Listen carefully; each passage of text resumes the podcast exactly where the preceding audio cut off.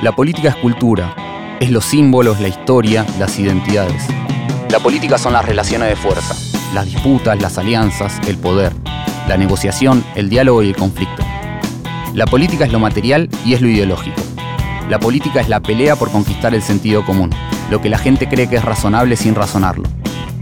La política no es la guerra, la política es la batalla cultural.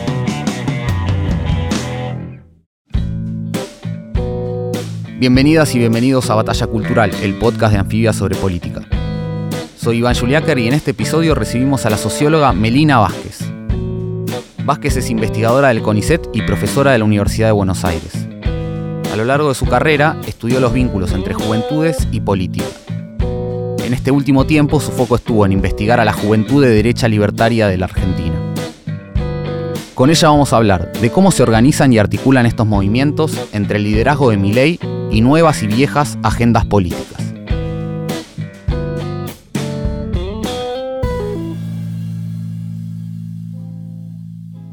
Medina Vázquez, bienvenida a Batalla Cultural, muchas gracias por venir. La primera pregunta que te quería hacer es, como especialista en el estudio de las juventudes y su politización, ¿en qué momento podés identificar cierto hito donde estas juventudes más de derecha empiezan a reunirse? Creo que en base a lo que veo en tus trabajos, hay como dos momentos importantes, no sé si esos son los, los centrales. Uno sería cuando se empieza a discutir la legalización del aborto y otro la pandemia. ¿Es así? ¿Por qué? ¿Qué es lo que pasó? Pienso que hay distintas temporalidades. Hay una temporalidad en la que también estoy tratando de pensar que tiene que ver con el ciclo democrático. Este, bueno, en este tiempo de 40 años de democracia se piensa un poco qué paradojal, ¿no? Digamos que tal vez quien pueda asumir el 10 de diciembre sea Javier Milei. Creo que pensar las derechas eh, es una agenda importante y tal vez desde las ciencias sociales y sobre todo desde la juvenología, si es que este campo existe, fue una cuestión bastante poco pensada, asumiendo que ser joven es ser revolucionario y pensar que la idea de revolución siempre tenía que ver con lo que hoy llamamos progresismo, con la izquierda, etc.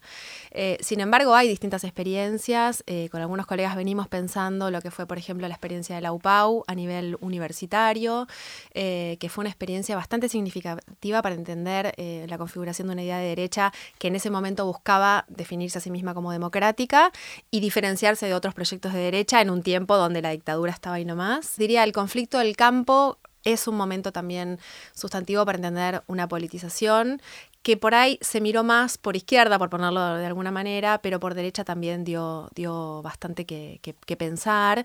Por ejemplo, desde la construcción del PRO y de una juventud del PRO que también tuvo cierto protagonismo sin duda, hoy vemos una, una, derecha un poco más radicalizada, que discute con el PRO, que dice nosotros no somos los chetos del PRO, nosotros somos otra cosa, pero que no se puede pensar por fuera de esa otra dinámica de polarización y politización. Em, y en lo que hace a esta dinámica en particular, sí creo que había como una especie de intento de reconstruir un espacio liberal. De hecho, muchos jóvenes dicen, yo me sentía liberal, pero era un loco, nadie entendía de qué hablaba, era muy raro definirte como joven y liberal. Algunas experiencias en torno a algunas figuras, Patricia Bullrich, Expert, las fronteras partidarias acá se disuelven, ¿no? En ese sentido, hay muchos jóvenes que durante el debate parlamentario por la legalización del aborto van a empezar a decir soy de derecha, jugando con este de, bueno, puedo ser de derecha, puede haber una identidad pública y política en torno a esto y a veces movilizado no tanto por las ideas del liberalismo, sino por encontrar circuitos, redes de pertenencia, sociabilidad que tienen que ver con, por ejemplo, ir a las marchas contra el aborto, por los pañuelos celestes, identificar figuras que pueden ser desde la de Cecilia Pando hasta Victoria Villarruel.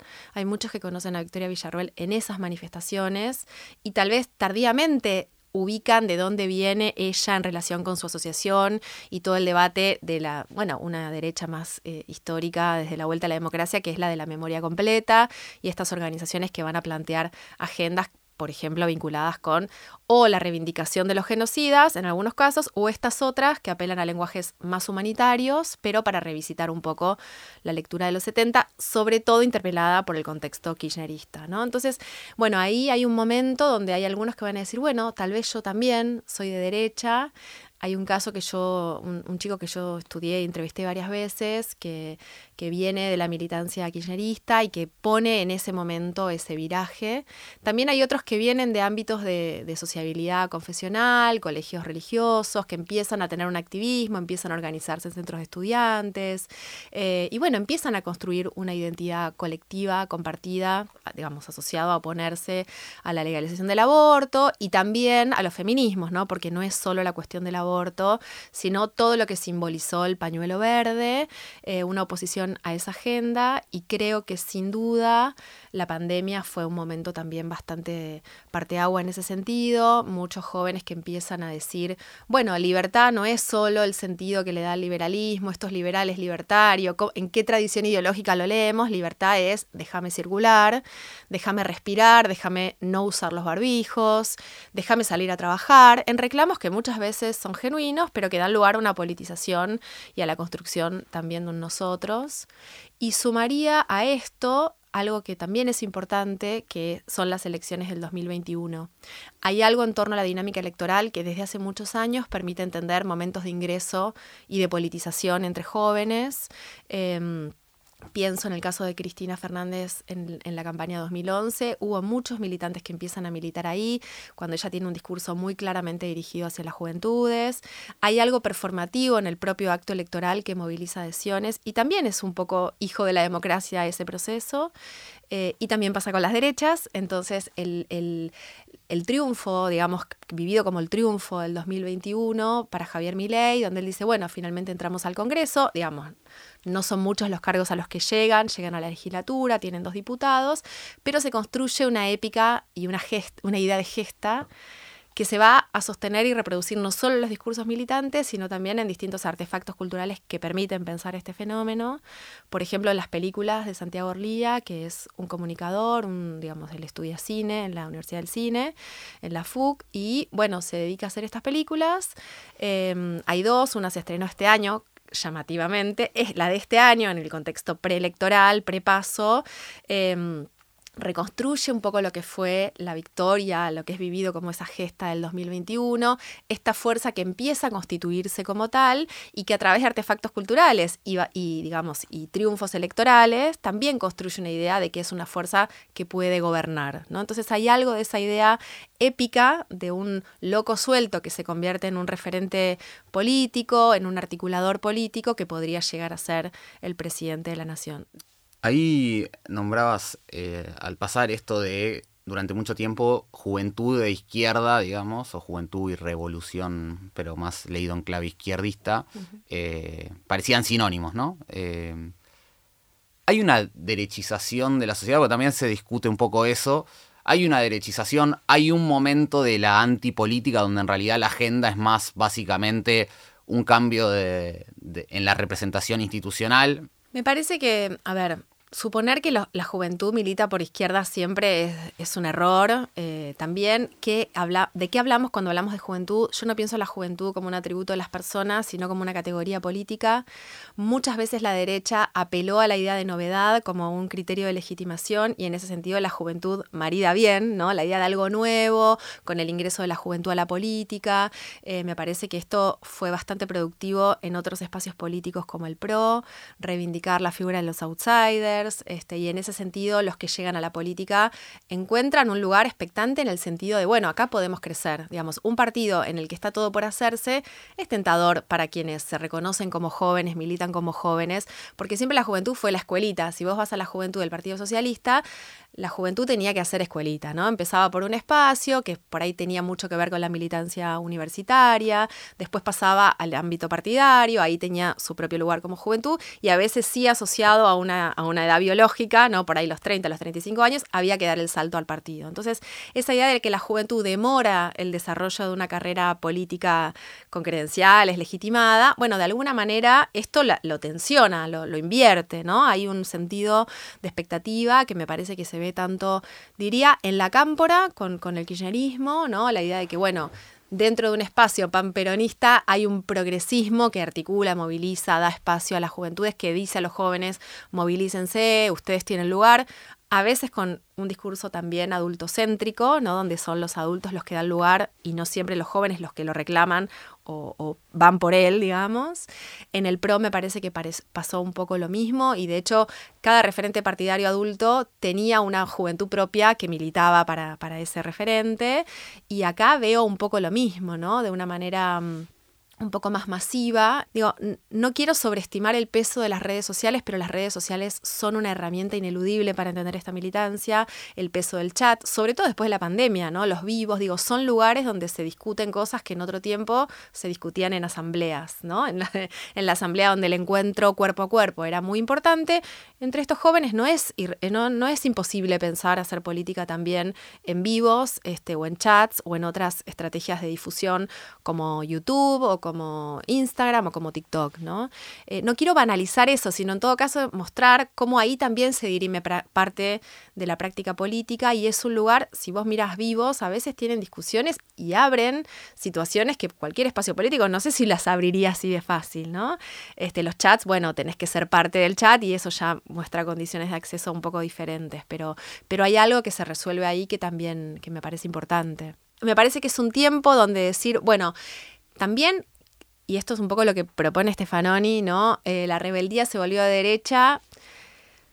Tengo algunos matices con esta afirmación, pero sí diría que el progresismo como progresismo de un Estado presente, inclusivo, también dejó muy afuera a muchos jóvenes, ¿no? Por eso yo tomo la figura del, chico Rappi, no porque todos los militantes sean trabajadores de Rappi, pero hay algo de la precariedad, hay algo de una experiencia colectiva de vivir la juventud, que estos espacios interpelan mejor que otros, en el sentido de, bueno, el progresismo no supo dar otra solución a esta situación objetiva que atraviesan muchos jóvenes. Hubo una desilusión, digo, la pandemia sin duda acrecentó mucho todo esto. Hubo muchos de los jóvenes que por edad estaban terminando la escuela, digo, una experiencia subjetiva en torno a la pandemia que también fue relevante y un poco sentirse defraudado por este proyecto que dice ser el, el kirchnerismo, el progresismo. Bueno, también expresa que no es por ahí, ¿no? Entonces decir soy de derecha, no sé si es decir eh, soy militante de las ideas de Villarruel, no sé si es ideológico, tiene que ver con la configuración de una experiencia donde están las ideas, pero también estas otras condiciones eh, objetivas, ¿no? De vida y de experiencia a nivel generacional. Mm. Al mismo tiempo, eh, pareciera que de, de, las últimas experiencias políticas, la que más se reivindica es la de Menem, ¿no? La del menemismo. Y el menemismo, más allá de que tuvo mucha gobernabilidad, apoyo social, apoyo económico, apoyo político, no tuvo calle, por decirlo de alguna forma. Eh, ¿Cómo ves ese puente que se traza ahí entre menemismo y mileísmo?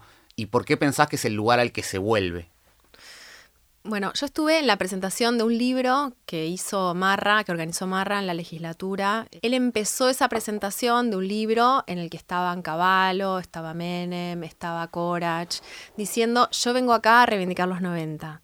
Eh, era, ahora ya se habla bastante del fenómeno, yo en ese momento quedé un poco impactada y fui a escuchar cómo era esa reivindicación de los 90, que él decía, quiero transmitir a los jóvenes que el menemismo fue bastardeado, pero tenemos que volver a ese legado, ¿no?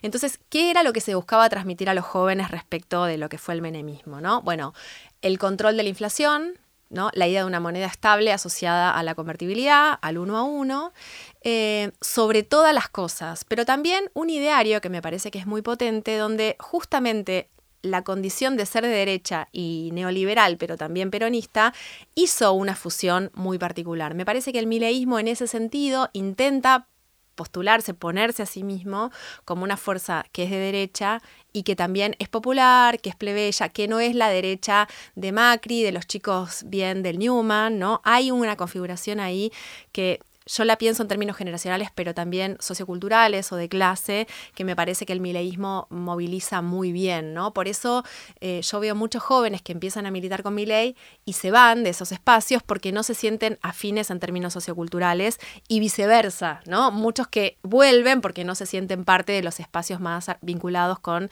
las juventudes ligadas con, la articulación que hay en, Juntos por el Cambio en distintas fuerzas políticas, ¿no? Entonces me parece que el menemismo en ese sentido tiene el componente plebeyo que, que, esa derecha necesita y quiere reivindicarse como masiva, como popular, toca el bombo, por eso esa idea de un liberalismo popular, de una derecha popular, está muy en el lenguaje de muchos de esos militantes y marida un poco con esa experiencia. Además de que hay, bueno, muchas de esas ideas y una de las frases que había pensado es, el futuro llegó hace rato, ¿no? Eh, porque tiene el componente contracultural ricotero, ¿no? Digo, de elegir esa frase y por esa idea de que el futuro tiene que ver con muchas de las estrategias que se utilizaron en el pasado, digo, desde pensar en dolarizar o en la convertibilidad hasta pensar las viejas recetas del neoliberalismo, de los sectores de derecha neoliberales, decir, bueno, menos Estado, más mercado. Digamos, no es difícil leer cosas que ya pasaron, mm. ¿no? En un nuevo sentido, movilizadas en una, en una composición generacional, popular y masiva, que me parece que es la que tiene mi ley. Pero además, Creo que una fuerza que es nueva, aunque recoge alianzas con sectores tradicionales, digo, hoy vemos a Barrio Nuevo articulando con, eh, vemos a Urnequian, digo, hay muchas figuras sindicales, empresariales, incluso políticas, porque muchos de sus asesores tienen experiencia política, el propio Marra viene de Consenso Federal, se reconoce como peronista, dice que no es gorila. Digo, hay una configuración ahí. El discurso de la novedad no, no lo tenemos que tomar como una clave de análisis para entender el fenómeno, eh, sino como un término que movilizan los propios actores y que es eh, efectivo, ¿no? Em, pero hay algo de una fuerza política nueva que es, bueno, cómo se construye un relato histórico el kirchnerismo también lo hizo, ¿no? Y, cualquier fuerza política que aspire a tener ese estatus tiene que decir, bueno, si rompemos todo, si vamos a destruirlo todo, si vamos a hacer el plan motosierra, ¿dónde nos reconocemos? Y en ese reconocerse en algún lado, reivindican el gobierno de Menem como el mejor gobierno de la historia y también vuelven a desempolvar figuras del pasado o figuras que fueron muy cuestionadas, como la de Roca, eh, van a la figura de Alberdi. Eh, bueno, tienen que construir un relato del pasado. Ahora por primera vez yo escuché a Milei en el cierre de campaña de Las Paso eh, en el Movistar Arena eh, confrontar con la figura de Irigoyen, ¿no? discutiendo ahí con los radicales. Es un relato histórico en proceso y en armado, ¿no? y reconocer al menemismo como el mejor gobierno de la historia expresa bueno, esa voluntad de constituirse en un sentido de más largo plazo porque solo con ser outsider y con destruirlo todo no parece suficiente, ¿no? Salen un montón de cosas. Ahí hay algo que, nombrabas al pasar y que también está en algunos de tus trabajos, que es esta idea de la derecha popular, ¿no? Eh, también de los trabajadores informales. ¿Hay un clivaje en esto que vos estudiás, que son sobre todo las militancias, digamos? ¿Hay algún clivaje de clase bastante claro eh, en estas militancias respecto de dónde vienen, a qué se dedican, qué familias vienen? Digo, más allá de los votos después que vemos que son policlasistas sin duda para tener el porcentaje que tienen. Sí, el voto representa un voto de muchas generaciones diferentes y de muchas clases sociales sin duda. Hay jóvenes de élite que votan también a mi ley, pero entre esta militancia mileísta yo sí veo un clivaje popular que tiene que ver con dos cosas, con un perfil sociológico de esos militantes, de quiénes son, este, bueno, los dos referentes de la agrupación que yo vengo siguiendo para ir más de cerca. Uno es un cabo que hoy trabaja en como seguridad, o sea, ex cabo, fue granadero y él le hace un relato de lo que significaba literalmente trabajar levantando mierda, que es lo que hacía. Eh, hijo de un panadero y de una trabajadora mm, eh, con cama, digamos, cuidadora de un señor que está enfermo en su casa, empleada doméstica. Este, mm, y hay una composición claramente, digamos, de jóvenes precarizados, con trabajos donde entran y salen, donde la idea de tener un salario eh, fijo, un aguinaldo, tiene que ver con lo que mi ley dice, privilegios. ¿no? El trabajador empleado con derechos expresa una posición de privilegio en relación con la cual muy pocos de ellos pueden reconocerse. Otro de los referentes de esta agrupación que sigo es un trabajador eh, de Rappi y por eso esa figura me parece que es súper potente como, como una metáfora para entender los perfiles de quienes están ahí, que muchas veces discuten, o sea, tampoco hay posiciones eh, que podemos homogeneizar, o sea, adhieren a mi ley, son seguidores de mi ley, pero a veces se hacen preguntas, discuten, ¿qué va a pasar si dolarizan? ¿Cómo van a quedar nuestros salarios? Digo, pero bueno, también la experiencia de la precariedad hace que la idea de que el Estado presente va, está en crisis. Bueno, el Estado está en crisis en mi vida hace mucho, ¿no? Muchos jóvenes te cuentan lo difícil que es acceder a un turno. Bueno, algo que es obvio y sabemos, ¿no? Pero digo, hay algo de esa experiencia que también organiza el por qué militar a mi ley. Y es bueno, la presencia del Estado yo no la veo. Por ahí percibieron el IFE, por ahí son usuarios de la salud pública, pero perciben un Estado en crisis. Obviamente que ese Estado, podría ser, digamos, desarmarse y desmontarse más y que los efectos sobre ellos sean peores. Eso sin duda puede suceder, pero hay una experiencia de la fragilidad de la presencia del Estado que ya la tienen. O bueno, ¿por qué vamos a la educación pública? Digamos, esta reivindicación que tal vez de otros sectores sociales se hace de lo que es la educación pública, ellos dicen, mi escuela no aprendí nada, mis profesores me adoctrinaban, ¿no? Y me adoctrinan porque porque me enseñan la versión oficial del 24 de marzo, ¿no? Por eso el futuro también llegó hace rato, porque esa experiencia de la precariedad forma parte de su vida cotidiana y no hay un miedo a que el Estado desaparezca, entre en crisis, se desmonte todavía más, ¿no? Em, entonces, bueno, sí, creo que hay un componente que tiene que ver con, ese perfil sociológico y después con esto, poner en escena la cuestión popular como algo a reivindicar, ¿no? Como una derecha que también toca el bombo, que canta en las calles este, y que está entusiasmada con la idea de que venga a mi ley, ¿no? Y, y lo rompa todo y con una idea de empezarlo de nuevo. Como diciendo, bueno, digo, la ventaja, entre comillas, que tiene mi ley frente a los otros dos candidatos es como dijo de alguna manera Victoria Villarruel, bueno, todos los años que esta gente acumula como parte de la casta. Mi ley, para bien o para mal, eh, viene de afuera, digamos, todavía no se lo puede acusar de nada en términos de la gestión y en ese sentido lo ven como un capital.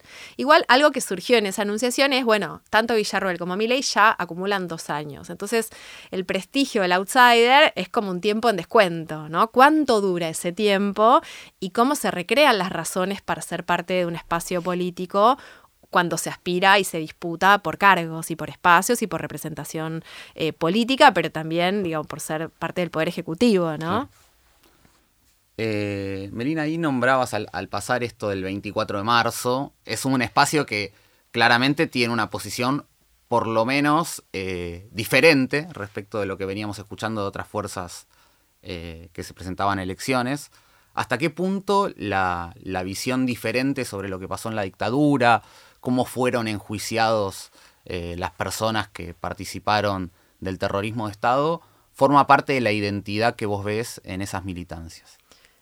Em, a ver, hay algo que para mí es importante. Eh, una, en el cierre de campaña de 2021 estaba Maslatón, ex dirigente de la UPAU, digamos vinculado con la UCD, y un actor político muy importante, pero además muy referido por estos jóvenes porque es un influencer en, términos de, de, inversiones, de criptomoneda, en la agenda económica que muchos de estos militantes siguen. Y él estaba hablando y empezó a hablar sobre los 70 y reconstruía la experiencia de la UPAU en los 80 y lo que había significado. Y yo estaba ahí en el acto y un joven le dice a otro, googlea 1974, ¿no?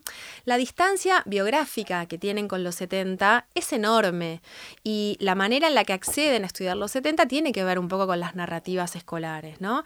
Entonces, bueno, la, oposición a los profesores a las, muchas veces tiene que ver con, bueno, ¿por qué me dicen, con una agenda histórica de las derechas, es ¿Por qué me dicen que son 30.000 detenidos desaparecidos si el informe de la CONADEP habla de 9.000? ¿no? Entonces, digo, confrontar esos discursos escolares confrontar a, bueno, la contracultura escolar que estudiaba Paul Willis, digo, algo tan conocido eh, como eso, tiene que ver con cuestionar más a sus docentes que pensar en realmente lo que fueron muchas veces los 70. De hecho, cuando ellos dicen Montonero, no están pensando en la organización Montoneros, están hablando de kirchnerismo. Cuando ellos dicen comunismo, no están hablando del Partido Comunista, están hablando de un modelo estatalista que le imputan tanto al kirchnerismo como al larretismo. Entonces, hay un lenguaje generacional que habla de otras cosas y pone categorías, organizaciones, conceptos que conocemos de hace mucho tiempo en otros términos. Pero sin duda hay una revitalización, digamos, de, los años 70, el libro que escribió Claudia Gil, ¿no? De por qué los 70 no, no, no pasan, ¿no? Siguen siendo parte de la agenda. De hecho, si miramos los candidatos eh, para presidentes, digo, eh, el fallido Guado de Pedro, ¿no? Digo, un hijo de, de, los 70, un hijo con una historia muy potente en ese sentido, que de hecho salieron a acusarlo bastante, ¿no? Diciendo tu madre fue una asesina. Eh, la figura de Patricia Bullrich, que tenía que ver con, el, con la, juventud peronista, con su paso un poco desdibujado y, como problemático también para la propia Patricia Bullrich de haber tenido una relación con montoneros, con la juventud eh, peronista, y Massa, que en los 80 era parte de la UPAU, ¿no? En esa derecha que buscaba ser democrática y tomar distancia de otras derechas disponibles en ese tiempo. Es decir, que los 70 están de muchas maneras presentes y sin duda la figura de Villarruel reactiva esos, esos discursos. Y también hay militantes que discuten, bueno, ¿qué, qué onda con que esté Victoria Villarruel? Em, Lucía Montenegro también tiene a través de su padre una, vinculación con los años 70, con algunas agrupaciones del peronismo de derecha. Em, entonces muchas veces discuten, bueno, nosotros queremos tener estas personas acá. Eh, por ejemplo, un chico me decía, a mí no me gusta que esté Victoria Villarroel porque tracciona fachos, porque a los videlistas les gusta que esté Victoria Villarroel. Y hay otros que la reivindican y dicen, vamos Vicky, fuerza Vicky, por ahí la conocieron en las marchas contra el aborto. y es una figura representativa con un discurso que habla generacionalmente en un sentido para ellos y para otras generaciones que conocemos un poco más su historia eh, y las agrupaciones de la llamada memoria completa en otros sentidos. ¿no? Entonces es discutida y reivindicada al mismo tiempo. Me parece que en todos los espacios políticos eso pasa. De hecho, muchos jóvenes dicen, a mí este ley un poco más peinado, un poco más, que se viste un poco más formal, no me gusta tanto, me gusta más el Milei que sale con la motosierra, que confronta. Entonces, todos esos personajes están en discusión, ¿no? Pero bueno, sin duda la agenda de los 70 está súper presente. Eh, la figura de Victoria Villarruel tracciona ciertos personajes que por ahí votan por mi ley eh, y que tienen que ver con reivindicar la dictadura y otros con posiciones que en estos llamados lenguajes humanitarios que estudió, por ejemplo, Analia Goldentool, ¿no? Va a poner la mirada ya no como hacía Pando, que es defender a los familiares que son genocidas y están presos, sino a estas víctimas inocentes, ¿no? De un niño que iba caminando por la calle y una bomba de, la, de ERP o de Montoneros lo mató, ¿no? Entonces, buscar esos lugares de denunciación que, que digamos, proponen otras lecturas posibles y la paradoja de, tomar la categoría terrorismo para hablar de las organizaciones armadas y no del Estado, del gobierno de facto militar, ¿no? Hay algo que sé que, has venido estudiando con, otros colegas y otras colegas, que es cuánto de esta eh, politización hacia la derecha de las juventudes está pasando en otros lados, ¿no? Eh, y en la perspectiva comparada, ¿en cuántos otros lugares pasa algo similar a este fenómeno argentino que es muy masivo, digamos, más allá de la militancia, muy masivo en términos electorales, o sea, el voto joven claramente ha favorecido a, a Milei, en, al menos en, las PASO, eh, y pareciera ser como un núcleo fundamental de, de, su voto, más allá de todos los otros votos que también tiene. Bueno, ¿qué ves de particular que se da en el caso argentino? Y al mismo tiempo, si hay algo de esto que más allá de lo comparativo con otros países, podés ver en la historia argentina, digo, en esto que veníamos viendo, si esto es absolutamente novedoso o si hubo otro momento donde pasó algo similar hacia la derecha, digamos. En términos de masividad, decís. En términos de masividad y de ese voto juvenil eh, masivo a una opción que se identifica como derecha y de una derecha dura, digamos. Me parece que, bueno, en Argentina tenemos como un hábitus muy, digamos, muy vinculado con la protesta callejera, con la movilización en las calles, que tal vez no encontramos en otros países de América Latina. De hecho, yo me acuerdo conversaciones con colegas en Brasil, brasileños, que estudiaban el PT y decían, bueno, la adhesión acá, hay muchos jóvenes que tal vez lo votan, pero no hay una organización equivalente a la Cámpora, por ejemplo, ¿no?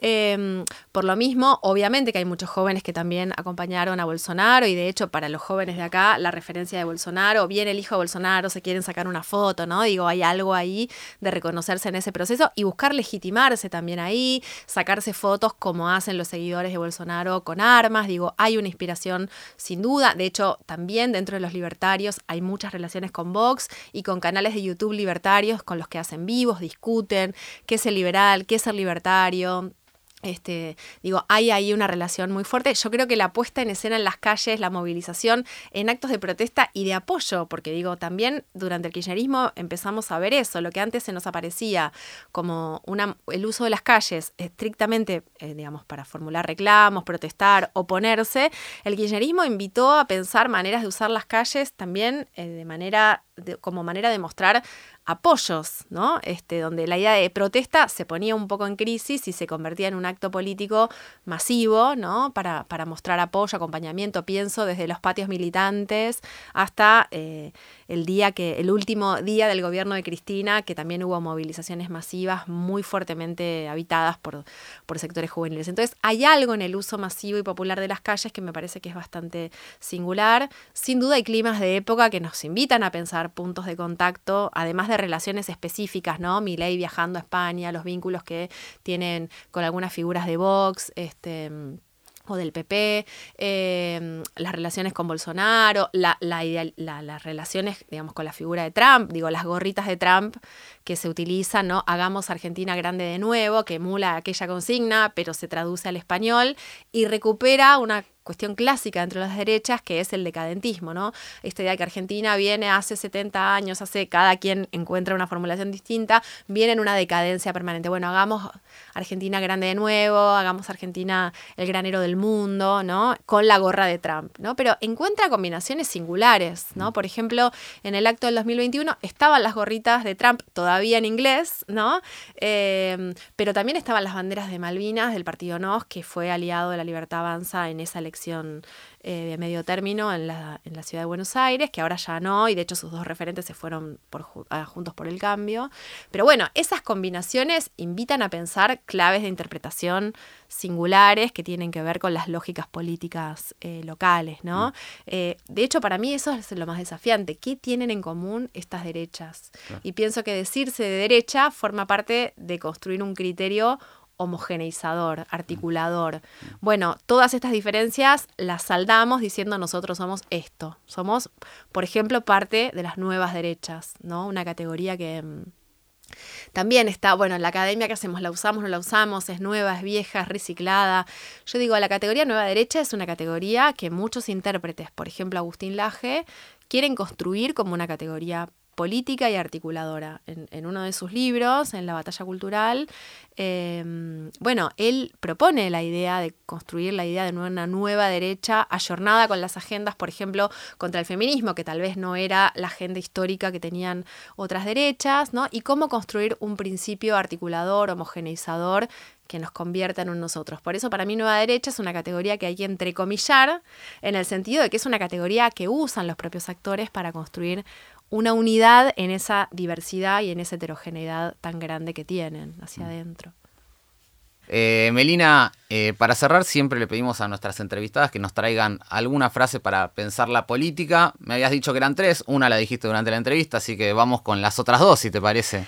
Bueno, una eh, tiene que ver un poco con lo que decía antes, y es que le pedí a uno de mis entrevistados que me diga, quería buscar alguna canción, alguna frase que simbolizara, porque hay algo de la, de la cuestión cultural que me parece que es interesante. La primera canción que me refirió, obviamente, fue la de la renga, y me dijo, y habla de, habla de Miley cantando el Panic Show, ¿no? Que es lo que hace esa puesta en escena que es muy potente en términos emotivos, emocionales en los actos. Él entra cantando eh, a capela esa, esa canción y hay una idea muy fuerte de identificación con esa canción, aunque los de la renga no están muy contentos con esa idea.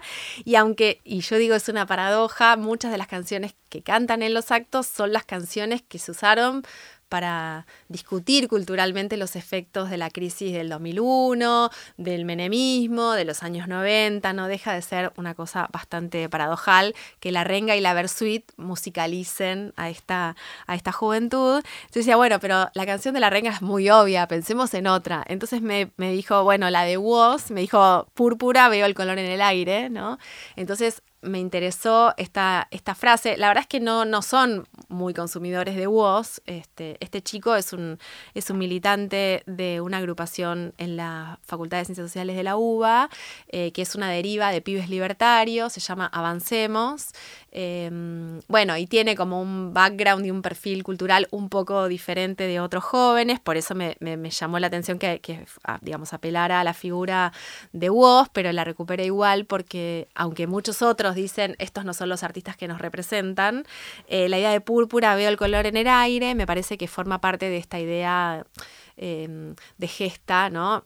Interpretando el púrpura como la manera en que se simbolizó después de las PASO el triunfo de la libertad avanza, ¿no? como el, el color que representa la victoria electoral, eh, política, pero también cultural del avance de, valga la redundancia, la libertad avanza. ¿no?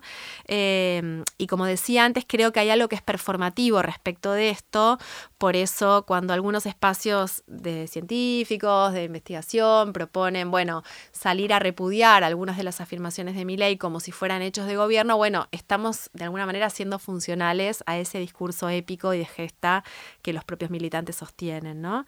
Em, y la otra frase, que es la que pensé yo, es, de Pizarnik, que me gusta mucho, y dice, una mirada en la alcantarilla puede ser una visión del mundo, la rebelión consiste en mirar una rosa hasta pulverizarse los ojos. Y me gusta porque creo que hay a veces una tendencia a pensar los fenómenos políticos en, las grandes dinámicas macro, ¿no? las grandes transformaciones, y pienso que la mirada de la alcantarilla es fundamental, entender estos jóvenes que pedalean, que, que militan por mi ley, que algunos les pueden decir fachos, tal vez algunos lo sean, no lo sé, pero digo, me parece que es una visión desde abajo que invita a repensar y a dar una densidad a los fenómenos políticos que no vemos solo si miramos resultados electorales, sino vemos solo lo que incluso esos jóvenes publican en las redes, que a veces tienen una contundencia y una agresividad mucho mayor que cuando vos estás en el diálogo mano a mano con ellos. Em, y la rebelión es pulverizarse los ojos, ¿no? Digo, no es que se va a pulverizar la rosa que miramos, sino que nos vamos a pulverizar los ojos si encontramos un lugar desde el cual mirar esos fenómenos políticos que nos permita entender cómo y por qué hay un fenómeno generacional que se ve interpelado por la figura de Milley. En ese sentido, este, podemos estar de acuerdo o no con algunas de sus ideas o con todas sus ideas, pero hay, hay que, por lo menos desde las ciencias sociales, creo que hay que hacer una apuesta por la comprensión. Y hoy en las ciencias sociales estamos discutiendo el fenómeno Milley como algo nuevo que nos toma por sorpresa. Entonces, bueno, creo que son las alcantarillas las que nos dan las pautas respecto de cómo pensar estos fenómenos y no los grandes resultados electorales que nos toman por sorpresa y nos cachetean un poco, este, nos pulverizan y no los ojos por estar mirando bien, ¿no? Entonces creo que ahí, digamos, encontrar los lugares donde entender, comprender, comprender, como dice Pablo Semán, como dice la, teoría social, no es justificar, sino entender a través de qué dinámicas llegamos eh, a donde estamos y de qué maneras estos jóvenes se vinculan con algunas de las ideas de Miley. Melina Vázquez, muchas gracias por venir a Batalla Cultural. Bueno, gracias a ustedes. Batalla Cultural es una producción original de Anfibia Podcast. Conducción, Iván Juliáper. Diseño de sonido, Estudio Red. Comunicación, Vera Ferrari.